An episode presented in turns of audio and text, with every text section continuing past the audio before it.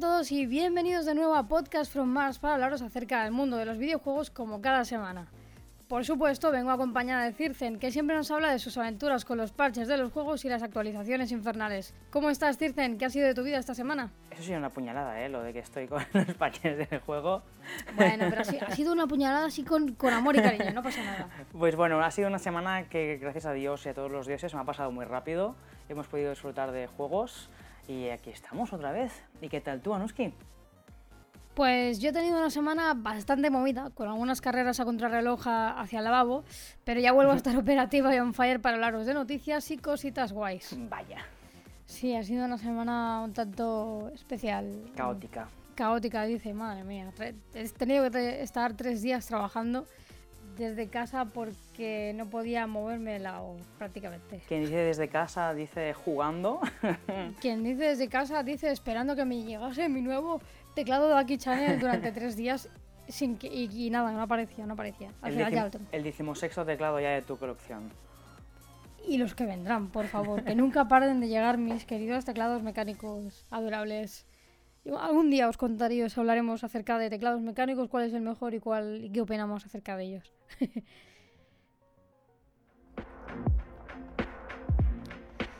y ahora nos lanzamos de lleno al mundo de la actualidad para hablar de las noticias de esta semana. Cuando hablamos de Octopath Traveler, lo primero que me viene a la cabeza es el recuerdo de juegos como los primeros de Final Fantasy, esos gráficos en 2D con vista isométrica que a su vez guardan tanto encanto. Son juegos que pese a que sean bonitos, lo importante no es la parte gráfica, sino el contenido y su historia. Esto hace que sea posible jugarlos en móvil y poder disfrutar de esos largos viajes en metro, bus o tren y hacer que sean menos tediosos cuando no te acompaña una buena lectura. Bien pues, Square Enix, que ya ha sabido aprovechar bien esta característica en más de una ocasión, ha anunciado esta semana una precuela de Octopath Traveler Champions of the Continent para iOS y Android, aunque por ahora solo se ha confirmado su lanzamiento en Japón.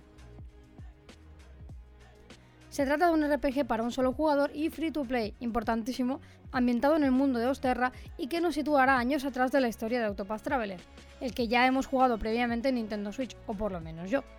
Esta precuela contará con 8 personajes y un estilo de batalla por turnos igual que Nintendo Switch, o por lo menos eso es lo que hemos podido ver en el tráiler presentado por Square Enix. También contaremos con comandos de campo que ya vimos anteriormente, desde escuchar para recoger información, robar objetos e incluso contratar aliados para que se unan a nuestra causa. Así que ya sabéis, si todavía no habéis terminado Octopath Traveler en Nintendo Switch, que ya sería ahora, espabilad, no sea que mañana nos anuncien que también llega a Europa. Ostras, pues después de, oírte, la verdad es que aunque no soy usuario de juegos móviles, porque, no sé, siempre me instalo un juego y a los dos días me los instalo porque no me enganchan, eh, me parece genial que Octopath tenga una versión en móvil y solo espero que sea igual de bonito que cuando lo vi eh, en Switch, cuando te vi jugando y tal, porque me pareció precioso. Hombre, yo sé que soy bastante de jugar a juegos, bueno, lo que tú llamas juegos móviles, no sé si son juegos que tienen ruedas y esas cosas, pero yo suelo jugar a juegos para móviles. ahora con cara de ¿qué? ¿Qué burrada he dicho? bueno, eh, yo sí que soy bastante de bajarme videojuegos para, bueno, no le llamaría videojuegos, pero juegos para móviles. Y la verdad es que me gustan muchísimo. De hecho, yo me descargué el Final Fantasy XV, pese a que también lo tengo para PlayStation 4. Me lo descargué y lo estuve jugando. De hecho, los juegos que hasta ahora, la saga de Final Fantasy que hasta ahora han presentado en, móvil, también me la he jugado de nuevo en el móvil. Y, y bueno, son, son juegos que a lo mejor yo cuando me voy a dormir me cuesta muchísimo y pues les, doy una oportunidad, juego un ratito antes de irme a dormir, pese a que los de precisamente Final Fantasy son súper largos, pero me, gusta. Entonces, creo que además Octopath Traveler, por ejemplo, es un juego que encaja mucho en esta en este scope de, de móviles, porque es un juego que realmente visualmente no, requiere, no parece requerir mucho. Ya sabemos que en realidad no es un 2D, es un 3D. O sea, parece un 2D, pero es un 3D escondido por ahí, que le da ese efecto tan bonito al, tema del mapa y tal cuando nos movilizamos, cuando nos movemos por el mapa. Pero creo que es un juego que da mucho de, sí para jugar en, un móvil. Y bueno, lo único que me preocupa es que sea largo y tedioso como llegó a serlo eh, Octopath Traveler, ya que a mí Octopath me gustó mucho, muchísimo, pero sí que es verdad que había puntos en la historia en los que se me hacía un poco tedioso y pesado jugarlo y bueno, sí, es que es largo de cojones también. O sea, y más si vas al endgame y a intentar terminarlo y descubrir todo lo que, lo que esconde la historia de, detrás. Así que nada, yo por lo pronto espero que en algún momento lo saquen, lo anuncien para Europa y bueno, para el resto del mundo. Y si no es así, posiblemente toque utilizar alguna VPN para poder descargárselo de, desde Japón si llegado, llegado ese momento. Ilegal. Ilegal no, pero a ver, si no lo anuncian para, para Europa, ¿yo qué voy a hacer? Ya, ya, ya. Morderte las uñas y esperar a que lo saquen. O si no lo sacan nunca, pues... Llorar. Cada semana os traemos entre las noticias algún juego que nos ha llamado la atención y que creemos que merece la pena nombrar en el podcast para que le echéis un vistazo. En esta ocasión hablamos de un juego que pensamos que a los fans de Quake les gustará. Se trata de Wrath Aeons of Ruin, un FPS retro que llegará este verano de la mano de Kill Pixel y 3D Realms a PC. Este nuevo first person shooter se ha desarrollado usando el mismo motor que antaño se usó para crear Quake, obviamente renovado con el aire fresco que aportan las nuevas tecnologías. No por ello debéis preocuparos por los gráficos o la ambientación, ya que conserva la magia y la brutalidad de la que pudimos gozar en su día y que convirtió a Quake en una leyenda entre los shooters. En Wrath Aeons of the Ruin encarnaremos el papel de un viajero que caminará entre ruinas, criptas y sangre. Por supuesto bien armado, como debe ser, de un arsenal de siete poderosas y frenéticas armas que iremos desbloqueando durante el juego. Nuestra misión será la de cazar a los guardianes del viejo mundo, por orden de una misteriosa figura vestida de blanco. El nombre de dicha figura todavía se desconoce, pero está envuelta de una oscura historia. Posiblemente a muchos de vosotros que tenéis un ordenador que empieza a quedarse atrasado os preocupe que aparezcan juegazos de este estilo. Sin embargo, en esta ocasión podéis respirar tranquilos y preparar vuestras carteras, dinerito, dinerito. Los requisitos recomendados piden uso de Windows 7, Linux o Macintosh. Contar con un Core i3, 4 GB de RAM, una tarjeta gráfica del estilo de la GeForce 710 GT y solo 3 GB de espacio libre. Así que ya sabéis, pulid las cuchillas y cargad las escopetas porque Wrath Aeons of the Ruin llegará este verano para PC. De momento el resto tendréis que esperar, pero no os preocupéis porque también aterrizará en PlayStation 4, Xbox One y Nintendo Switch a principios del 2020. Y tengo que añadir que tiene pintaza. Hemos visto parte del gameplay y el tráiler y yo creo que me lo voy a pillar, ¿eh? Para PC, obviamente. Yo creo que deberíamos cambiar el nombre del podcast de Podcast from Mars a Tiene pintaza, porque no hay un solo podcast en el que no digamos este juego tiene una pintaza, vaya pintaza. Es que, la tienen, todos la tienen. Es el problema de que nos gusten los juegos, que todos tienen pintaza, o sea, incluso los más sencillos a los más guays como este. Yo creo que pecamos de, positivismo y, de ser demasiado demasiado... ¿Fanboys? Sí, demasiado fanboys. Bueno, fangirl, fanboy, da igual. La verdad es que lo que sí que me ha sorprendido muchísimo eh, bueno, cabe decir, yo soy muy fan de, la saga tanto de Quake como de Doom. Son juegos que a mi parecer pues guardan un encanto muy parecido, pese a que, o sea, guardando las distancias. Pero me gusta muchísimo Quake y el ambiente y todo lo que es ambientación Quake. La verdad es que vi el tráiler, me sonaba de haberlo visto con anterioridad, rollo como en junio o por ahí, o sea, quizás el año pasado incluso me sonaba muchísimo. No sé si es que a lo mejor algún otro estudio lo he estado buscando y no he encontrado nada acerca de esto. Pero sea como sea, me sonaba muchísimo de que habían sacado otro juego parecido.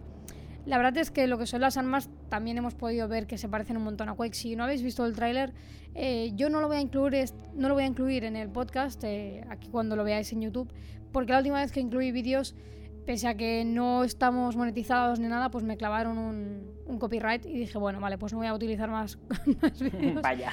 Pero si podéis echarle un vistazo al tráiler de este juego porque tiene muy buena pinta, la verdad. Y es eso, tiene la esencia espiritual de Quake, es como tratar de revivir Quake en un juego nuevo. Lo que me ha hecho mucha gracia también es que cada vez que veíamos algo como de cerca parecía Super Minecraft. En plan, la sangre cuando, cuando brotaba y cosas así, en plan mini pixelitos. Me ha recordado mucho a Minecraft. Era como una especie de mezclar Quake y Minecraft. sí, la verdad es que en el gameplay se ha visto súper frenético y como rápido. No sé si es porque quien estaba jugando iba, iba a saco, pero incluso la luz y todo me ha parecido súper, no sé, mona o adorable, si es que se, se puede decir adorable y Quake a la vez. No sé, la verdad es que me ha gustado mucho y espero verlo ya en, nuestro PC y a ver cómo se va a jugar. Y eso de que no necesites un Super PG, un Super PG, sí. Eso que no necesites un Super PC para jugarlo, creo que a más de una persona le va a ayudar. Bueno, uno de dos. O realmente no se necesita un buen PC porque realmente está bien hecho, no requiere de mucho y tal, y porque además utilizan el motor antiguo de Quake. eh, o porque realmente quizás también es, eh, tiene ciertas limitaciones. Eso no lo sabemos todavía, no han dicho nada. Lo que sí que es cierto es que lo poco que hemos visto nos ha gustado. Eso no se puede, no se puede quitar. Y bueno, no sé, yo, le seguiremos echando un ojo. Yo no sé si me lo cogeré porque soy muy fiel a Quake y soy muy fiel a Doom. Y cuando, no es la primera vez que aparece algún juego del estilo. Y cuando lo veo realmente y veo un gameplay de unos 30 minutos, me, se me quita todo el encanto. Debo decir que con este, el tráiler que hemos visto, el pequeño gameplay, que son, me parece, unos 15 minutos o 16, sí que es cierto que emana esencia de ser un buen juego, pero todo puede ser, no sé. De momento le ponemos la nota pintaza y cuando lo probemos ya, ya diremos que nos ha parecido. Sello, pintaza.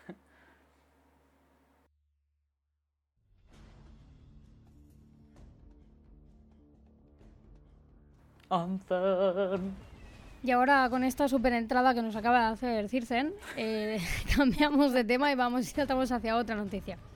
El pasado 22 de febrero, BioWare lanzó su nuevo juego Anthem en la plataforma de Origin. Desde entonces sabemos que han ido incluyendo algún que otro parche pequeño, pero hasta hoy no habíamos visto una actualización tocha, por así decirlo. Llega el parche 1.0.3 de Anthem y además de un buen manojo de bugs resueltos, ha traído consigo unas cuantas mejoras, desde balance de armas y enemigos hasta un loot mejor implementado. Es cierto que estas casi tres semanas desde que salió Anthem hemos vivido algunos problemas y bugs varios relacionados con la conexión.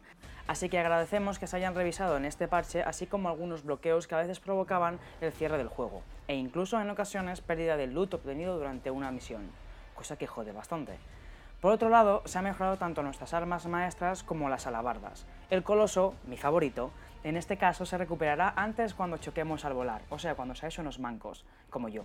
También tenemos un arreglo en la alabarda del interceptor, quien por error a veces aparecía congelado al empezar la partida. ¡Mmm! Heladito de alabarda. Si os habéis encontrado con que algunos titanes reaparecían en la partida durante una misión, tranquilos, que ya lo ha solventado. También veremos el daño que ejercen reducido, así como un aumento del tiempo de, exposición de sus puntos débiles y el daño que reciben. Han restringido el loot que aparecerá para jugadores que sean nivel 30, excluyendo objetos comunes y poco comunes, así que ya no tendremos que andar borrando un montón de chatarra como si estuviéramos en Fallout 76. Otra de las alegrías que nos han dado ha sido la de arreglar algunos problemillas relacionados con el audio.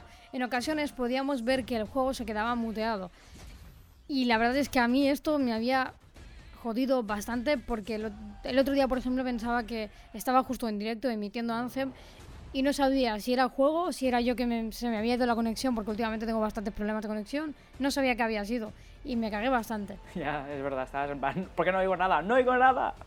A todo esto, sin embargo, la mejor de las noticias que incluye este parche es el hecho de que hayan eliminado las restricciones relacionadas con la reaparición cuando morimos en medio de una misión sobre todo cuando estábamos enzarzados en una batalla dentro de una mazmorra y moríamos, nos aparecía un mensaje diciendo que las, reapariciones habían sido restringidas. Problemón. Un problemón que ya no será un problema. En todas las misiones no principales tendremos un temporizador de unos 10 segundos para poder reaparecer. Por otro lado, en las misiones principales deberemos esperar unos 30. Y lo mejor de todo, el modo juego libre se mantiene sin restricciones de este tipo. Así que, bueno, yo creo que ha sido un buen parche, sinceramente no me, o sea, me esperaba ya que llegase algo de este estilo porque esta última semana que he estado que he podido jugar un poquito más a Anthem eh, me estaba muriendo ya del asco porque sobre todo con el tema de, la, de, de la conexión y demás porque como os digo tengo bastantes problemas de conexión y ya llegado momentos que no sabía si era mi juego o no. Y ahí claro le preguntaba a Circen y Circen me decía no no no yo, yo sigo conectado me pasó en más de una ocasión que se me desconectaba y cada vez que intentaba volver a conectarme Imaginaos, había conseguido varias cosas poco comunes, no sé qué, no sé cuántos, y cuando intentaba volver a entrar había perdido todo el, todo el proceso. Es más, en una de las ocasiones habíamos incluso terminado la misión y ya me estaban dando como el registro de el historial de, experiencia conseguida, no sé qué, se me reventó todo el juego, así, de golpe, mientras volvíamos a la, a la fragua. Y, y cuando volví al juego, me contó como si no hubiera hecho, o sea, la misión estaba realizada, pero recuerdo que en esa experiencia subí al nivel 7 y ya no había subido al nivel 7. Fue como, me cago en la leche, me estás diciendo que lo he perdido todo. Efectivamente lo perdí todo. O sea que espero que todas esas cosas hayan sido eh, subsanadas y haya quedado bastante atrás el tema del problema de las conexiones y, derivados. Y luego el tema de las reapariciones. O sea, que algún compañero se te muriese o le pasara alguna cosa y no pudiese volver era un putadón. Sí, la verdad es que obviamente hemos, hemos hablado de las que más interesantes nos ha parecido porque las notas de parche son bastante largas, pero todo lo que comentas es cierto. O sea, yo he sido testigo de, de los bloqueos que has tenido, de las pérdidas de conexión, de no saber qué demonios estaba pasando. Lo de la reaparición, como tampoco nos hemos encontrado con ese problema, porque las misiones que hemos hecho nos ha ido bastante bien, lo veo una mejoría, porque como tú dices, eh, cuando estás en una misión importante o una mazmorra chunga, se te muera alguien y no pueda, eh, no pueda volver, eso es un cambio drástico de la misión, o sea, para eso están ellas por cuatro, porque si sois solo dos o tres, mm, la cosa puede ir fatal. Pero bueno, la verdad es que estoy bastante contento que estén empezando ya a arreglar bugs y problemillas que la gente les empezaba a decir el feedback. Que mucha gente se estaba quejando de que no parecía que nadie les escuchase, pero parece ser que sí. Parece que EA está diciendo, oye, sí, estamos aquí y estamos arreglando vuestro juego.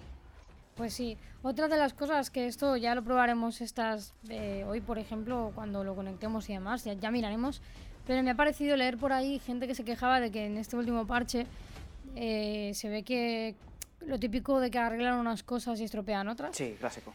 Ha habido como varias quejas, no digo muchas, ha habido varias. Así que nos esperaremos a poder cargar este parche y, y comprobar si, si, la cosa va bien o no. Porque ya sabéis que siempre que se lanza algún parche están los típicos haters y flamers que empiezan a decir bla bla bla bla bla, mierda para ti, mierda para mí y no aportan absolutamente nada. A mí todos esos comentarios me patinan bastante y prefiero probarlo yo misma y decidir a ver qué pasa, porque además suelo ser de esas personas afectadas por los parches y estas cosas, por lo que posiblemente sea fácil detectar si sigue, siguen existiendo algunos de estos bugs o incluso si por causa de, de arreglar estos han provocado otros. Ya os diremos la semana que viene qué tal el drama del nuevo parche de Anthem, o si no ha sido un drama y ha sido todo un logro. Sí, la verdad es que siempre que jugamos algún juego juntos y hay algún parche o algo, siempre te arreglan problemas a ti. A mí nunca me pasa nada como mucho se me crashea el juego, pero a ti te pasa todo. O sea, todos los bugs que hay por haber te pasan a ti. Es como, toma, Nuski, prueba, prueba el juego y dinos qué tal te parece, porque sabemos que se te va a buguear solo a ti. Sí, sí, o sea, con, con, Fallout 76 era increíble ver cómo yo me moría de la rabia y de, del cabreo que llevaba encima Monumental y ver que Circe seguía jugando tranquilamente. Era tío, pero en serio, ¿a ti no te pasa? Los dioses.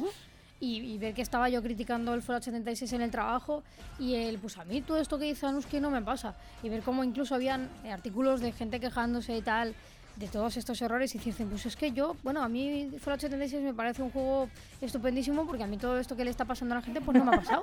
en plan, no, pues que se lo inventan y yo, no, no, tío, que a mí me pasan, ¿sabes? O sea que a ver qué tal, a ver qué tal va este parche. Malditos haters. Y ahora salimos de las tinieblas para regresar al mundo de Nintendo con un rumor que finalmente ha cobrado vida. La realidad virtual llega a Nintendo con un nuevo kit VR para Nintendo Labo. Que no rabo, como dice Circe, que me tiene con el rabo para arriba y para abajo. Esto suena muy mal, pero está así todo el día en plan pesado. Vaya. Y sí, las imágenes que se habían visto por ahí son ciertas. Usaremos nuestra Nintendo Switch en modo portátil para poder jugar. Este nuevo kit de Nintendo Labo llegará a nuestras tiendas el próximo 12 de abril y contará con 6 nuevos accesorios Toy-Con, entre ellos el visor VR. Para que os hagáis una idea, este visor VR son las típicas gafas que encontraremos en, en cualquier kit VR, solo que van enlazadas directamente a la pantalla de nuestra Switch. Entre estos accesorios también tendremos el llamado desintegrador Toy-Con, que suena súper épico. Súper épico, con el que nos lanzaremos en, eh, contra una invasión alienígena, que esto todavía suena mucho más épico si cabe. O sea, más épico, yo por, me parece mucho más épico que incluso el de el, el kit con, con el robot. Por otro lado, se incluye una cámara Toy-Con para sacar fotos y visitar el océano. Que este ya no me hace tanta gracia. No he visto todavía el vídeo del océano, pero no me hace mucha gracia. Mm. También contaremos con un pájaro Toy-Con, un abanico de pie y un elefante Toy-Con que todavía no sabemos para qué servirán, pero bueno, ya tienen más o menos nos lo medio podemos imaginar. Sea como sea, por ahora existirán dos packs, uno que contiene todos estos accesorios y otro donde únicamente tendremos disponible el set de desintegrador. Y si os quedáis cortos con este último pack, siempre podéis compraros las expansiones.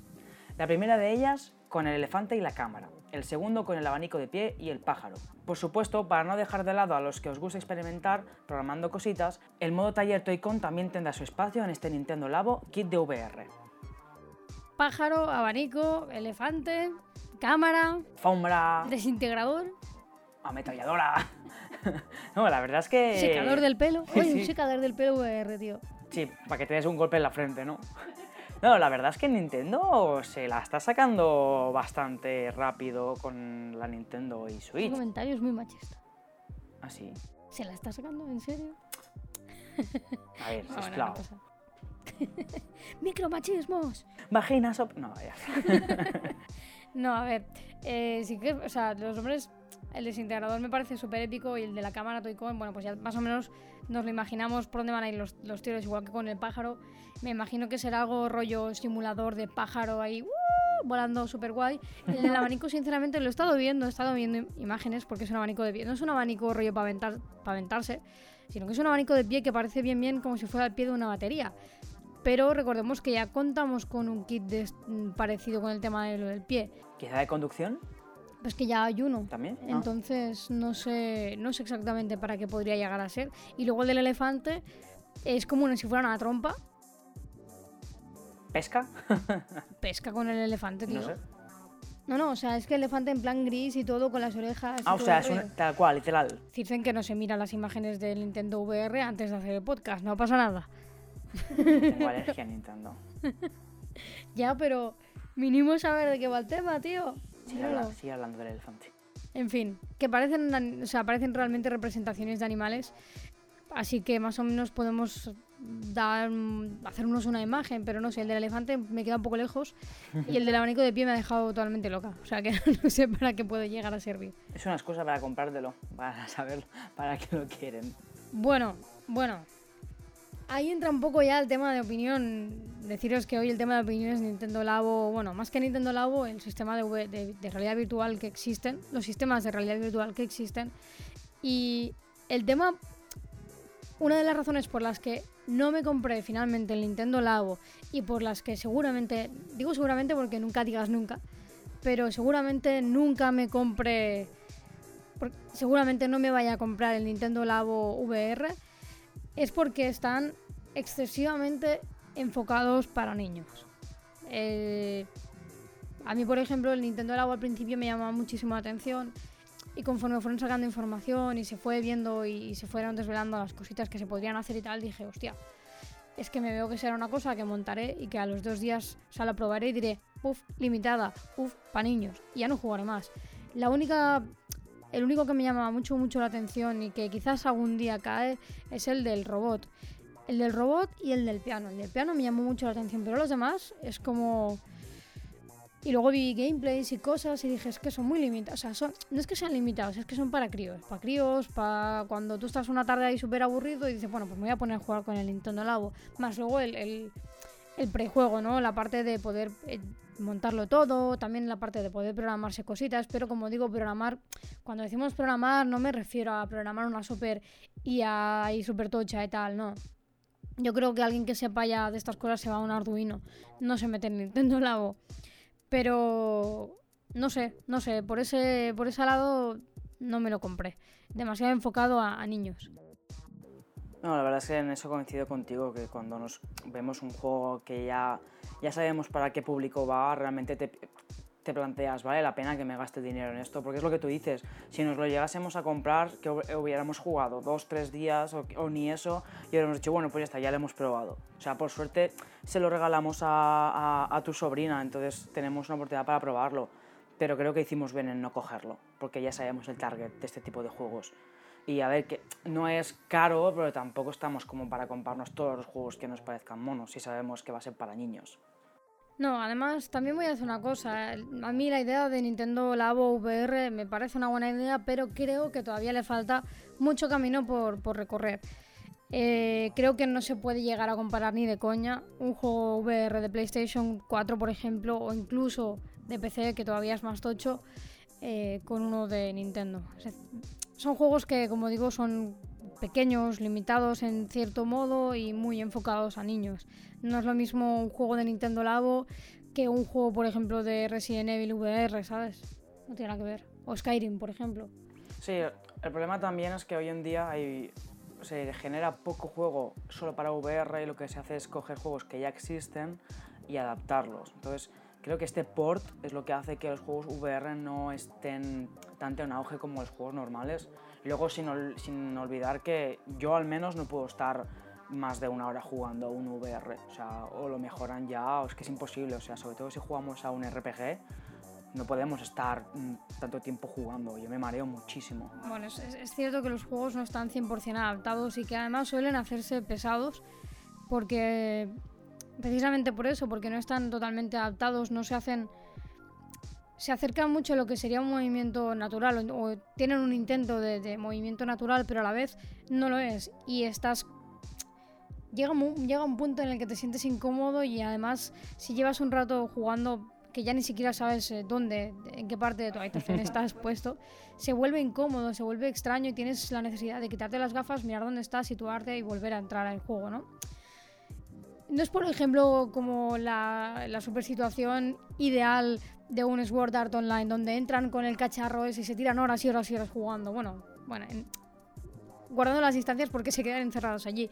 Pero no, es, no es este estilo de juego. O sea, no, no han conseguido que nosotros tengamos tantas ganas de jugar como para tirarnos una hora o más entera jugando en, sistema VR. Nosotros, por ejemplo, hemos probado varios juegos de, PlayStation 4 y ninguno de ellos, ninguno de ellos eh, nos ha permitido jugar eh, mucho más de, lo que sería cerca a una hora. O sea, yo creo que no hemos llegado a hacer una hora seguida de juego porque además eh, te empieza a doler la te empieza a doler la cabeza cosa que no me parece normal es decir a mí el hecho de no poder jugar mucho más de media hora seguida sin que duele la cabeza no me parece buena señal. Algo le falta al sistema VR para que sea bueno de verdad. Sí, aparte es como que la mayoría de juegos que han hecho exclusivamente para VR son como muy casual. O sea, yo al menos los que he visto que me atraen, eh, hay uno que se llama Korn, que básicamente es de matar a bichos que te, aparecen. Esta es una especie de arena. Lo que haces es desmembrarlos, o sea, no le veo mm, más o sea, no le veo que ese juego tenga una finalidad o sea largo como un Skyrim, por ejemplo. Es como que todos los juegos que están sacando son cortos, en plan, mira, para que experimentes cómo es, yo que sé, volar durante, yo que sé, media hora porque sabemos que te vas a marear. Es como que la industria no está consiguiendo alargar la vida de los juegos. O sea, en general eso es eso, casual. Bueno, pero a lo que yo iba, estás conmigo que no creo que sea muy sano que te duele la cabeza así al cabo de un rato de estar jugando. Ah, no, no, claro que no es sano. Es como, ¿qué estáis haciendo? ¿Qué está haciendo que la gente se maree y todo? Vale, que si tienes problemas de vértigo y estas cosas dices, vale, pero las personas, que, yo por ejemplo no tengo esos problemas, no me mareo fácilmente. O sea, que para que yo me maree en un juego es que algo está... Bueno, yo creo que quizás también es parte del hecho de que cambia, o sea, cambia mucho el concepto de cómo miramos una pantalla. Eh, una pantalla es estática, así que se cambian las cosas. Si tu, tu cabeza está quieta y lo único que mueves son los ojos, en, este caso, es un sistema que te hace mover, te hace como replanteártelo todo y quizás es eso lo que hace que se sobrecargue nuestro sistema ¿no? y nuestro cerebro.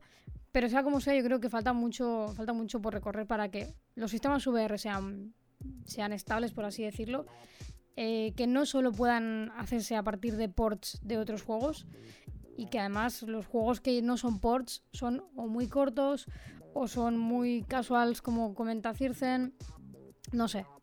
Por otro lado, creo que Nintendo con sus Joy-Con se acerca mucho más a la realidad que PlayStation 4, por ejemplo.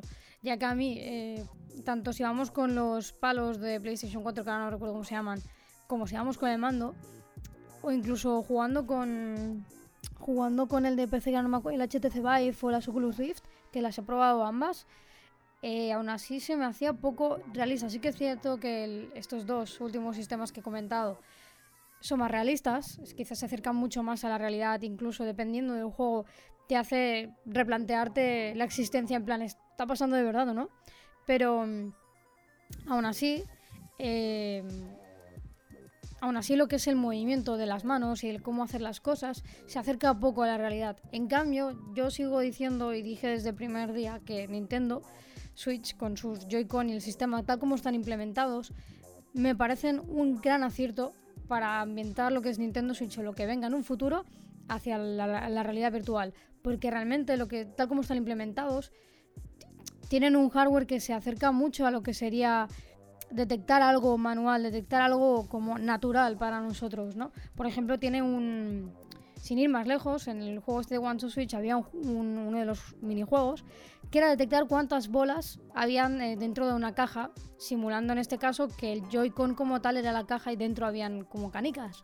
Y oye, estaba súper, súper, súper acertado entre este y el de tener que abrir una, una caja fuerte, se me hizo súper natural en plan, es que de verdad eh, han conseguido simular muy bien una realidad. Entonces, por este lado, por este lado, es el único es el único, la única parte en la que Nintendo creo que se ha acercado mucho más que otras consolas y otros sistemas a lo que sería la realidad virtual, que, quizás nosotros notaríamos como algo más natural. La verdad es que de, de, los tres dispositivos que has hablado, el de PlayStation contra el que has dicho HTC, HTC Vive, eh, entre estos dos, el Vive, por los vídeos que he visto, es mucho más real porque incluso te puede detectar el movimiento de los dedos.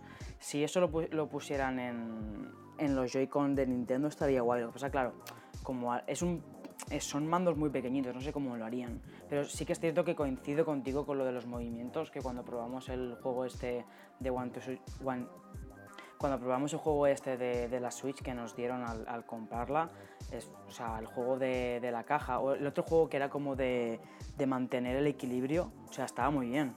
O sea, teníamos que ir con mucho cuidado y si son personas como tú que tienes el tembleque este en la mano, era imposible pasarse el juego. O sea que creo que si lo mejoran más de lo que es, pueden salir cosas muy guays. Pero claro, es que hay muchas cosas que tienen que mejorar del VR. Sí, a ver, yo por ejemplo del, del Vive, sí que es cierto que implementaron todo este tema de los dedos y todo el rollo que está súper guay, pero cuando yo decía que Nintendo ha desarrollado algo como mucho más cercano, me refería a algo que sea relativamente asequible, porque los HTC ah, bueno, claro, recordemos que se van a un... Sí, o sea, sí, tienes que tener un pastizal ahí ahorrado para comprarte un kit entero, porque por defecto solo viene el cacharro inicial, que es como las gafas, y los dos mandos. Todo lo demás, eh, que venga con un kit, son un kit aparte, ¿no? Y entre pitos y flotas te vas a, ahora mismo, por poner un número a los 3.000, si no me ya os digo por poner un número porque ahora mismo no me recuerdo los, los precios. Pero es caro, es caro, no es un sistema que lo tengamos a mano. Contando que la Switch son 300 pavos, pues bueno. Y aparte que son 300 pavos, tienes una consola que no necesariamente vas a jugar a VR, Exacto. tienes otros juegos, o sea que en precio la Nintendo puede ahí por ganarse me, la corona. Por eso lo decía, que teniendo en cuenta esta diferencia de, de, de dinero y, y, bueno, que el concepto también es muy distinto, creo que Switch se ha acercado bastante más, teniendo en cuenta que no es un sistema que únicamente estudie eh, acerca de la realidad virtual. Sí, pero igualmente los otros que sí que están para realidad virtual siguen siendo muy caros, porque para el tiempo que, que inviertes jugando VR, o sea, no creo que haya alguien que solo juegue a VR. No. Es como, es un gasto tonto. No, aparte de que, por ejemplo, los juegos que... Esa es otra, ahora que comentabas el tema del dinero. Eh, el otro tema que a mí me escama mucho es que hay juegos que tú miras, o sea, ya hubo un tiempo que estuve buscando juegos para PlayStation 4 con el tema del VR, que solo fueran, que no fueran ports y que fueran juegos originales hechos en, en realidad virtual. Y todos ellos, el máximo que duraban a lo mejor eran dos horas de juego y dije, hostia, pero es que me estás clavando 70 pavos por un juego que dura dos horas. Y ah, no, no, recuerdo cómo se llamaba, pero era un juego así de tiros y en plan alienígenas y tal, no me acuerdo cómo se llama. Ah, pero, el que venía con la pistola, ¿no? Que sí, que podías comprártelo con la pistola. Este era, o sea, dura, duración súper corta, era en plan, tío, me estás cascando casi 70 pavos por un juego así. O sea, no. No, ¿sabes? Yo sé que cuesta muchísimo desarrollar un juego en, en realidad virtual, todo lo que tú quieras, pero no le puedes cascar a una persona ese precio por, por un juego tan corto. O al menos es mi opinión. Ojo al dato, mi opinión. No, no, es lógico, es como cuando te gastas 60 euros por un juego y te lo pasas en un día. Que dices, vale, cada uno juega a un ritmo, pero dices, hostia, te acabas de, de cascar 60 euros y te ha durado nada el juego. En, en, VR pasa igual, o sea, se están marcando un negocio increíble. Pero es lo, que, es lo que hablábamos antes, que hoy en día el VR no está preparado para juegos realmente complejos y largos, que no, que no te dé un patatús jugarlos. Sí. No, y que o están muy bien hechos, pero son muy cortos, o son más o menos completos, pero cutres a jugar. No ha habido ni uno solo que nos haya enamorado de verdad. Pero bueno, eh, puede que este Nintendo Labo VR no sea más que el principio de Nintendo en el mundo de la realidad virtual, y que por eso lo hayan enfocado tanto a niños. ¿No tendrá Nintendo alguna sorpresa preparada para el año que viene, quizá? Hombre, un The Legend of Zelda VR estaría guay, ¿te imaginas? Pero es súper largo, ¿eh? No sé, bueno. O sea, que yo, yo soy la primera que dice que sí, ¿eh? Que, que Imagínate que trinco, Breath, trinco. Of, Breath of the Wild versión VR. Estaría chachi. Uh, lo que pasa es que vaya mareo a la hora de escalar y volar, ¿eh? Uf, tenía que ser... Ya, a mí me daría una mijada pechusca si me subo. Y un Animal Crossing VR, No sé. ¿no? Cazar Bueno, ahí los bichitos. VR la pueden meter a todos, Sí, sí, ¿sabes? sí. No sé, pero. No sé. Mario VR, que tienes que saltar. Bueno, ya he visto algunos VR de estilo plataforma y no es que hayan sido muy de mi encanto, pero bueno. Pero bueno, dejaremos para, para dentro de unos meses o quizás un año para ver y descubrir qué nos depara Nintendo y a ver si nos tiene alguna sorpresilla allí guardada, que ya sabemos cómo es Nintendo, que de repente parece que se estén aburriendo y parece que no estén haciendo absolutamente nada y nos aparecen con un Nintendo Direct de estos que dices, ¡Madre mía! Con cosas nuevas. Se van a hacer caca y aparecen con 50 juegos. Así que nada, toca esperar. Y ahora, como cada semana, toca hablar de qué estamos jugando, Circen. Pues la verdad es que, viendo que solo me queda una hora de la prueba de 10 horas de Anthem, estoy jugando otra vez al Conan Exiles, que han puesto cositas nuevas y estoy probando todo lo que he metido en los últimos parches. Bueno, sí, de hecho, la semana pasada creo que fue que comentábamos en el podcast que justo habían añadido un nuevo eh, parche con un Exacto. montón de cosas. Estoy probando las nuevas zonas, las nuevas armas y lo de las mascotas. Y de momento sé que te va a gustar porque a mí me está gustando mucho. Bueno, Conan Exile siempre, siempre me ha gustado desde buen principio, Ujú. lo que es el típico juego que ahora juegas mucho, te tiras tres meses jugando a saco y de repente lo dejas hasta Sí, un descansito. ¿Y tú qué estás jugando ahora, Anuski? Pues yo nada, lo poco que he podido jugar esta semana ha sido Anthem. Le he estado dando el vicio padre y me quedan ahora, creo que son aproximadamente unas dos horas o una hora y media de juego para, la, para terminarme la prueba. Eh, y poco más, poco más, porque tampoco he tenido mucho tiempo de jugar, así que poco más. Solo tienes una hora para jugar. qué triste. Así que nada, nos despedimos por aquí. Espero que lo que quede de semana vaya muy, muy bien. Que creo que la semana pasada no os lo dije, pero espero que os vaya muy bien. Y, nada, que nos vemos en el próximo podcast. Y que por supuesto, como os comentamos también la semana pasada, que sepáis que estamos disponibles en Patreon para los que queráis apoyarnos y por si queréis decidiros eh, por algún tema de opinión concreto, en plan, yo qué sé. Anuski y Cirzen, queremos que habléis sobre las patatas en los videojuegos. Pues nosotros nos lo montamos y hablamos en el próximo podcast sobre las patatas en los videojuegos. La importancia de las patatas. Dicho esto, nos vemos la semana que viene. Un besazo muy fuerte y un abrazote. Adiós. Hasta la próxima, exiliados.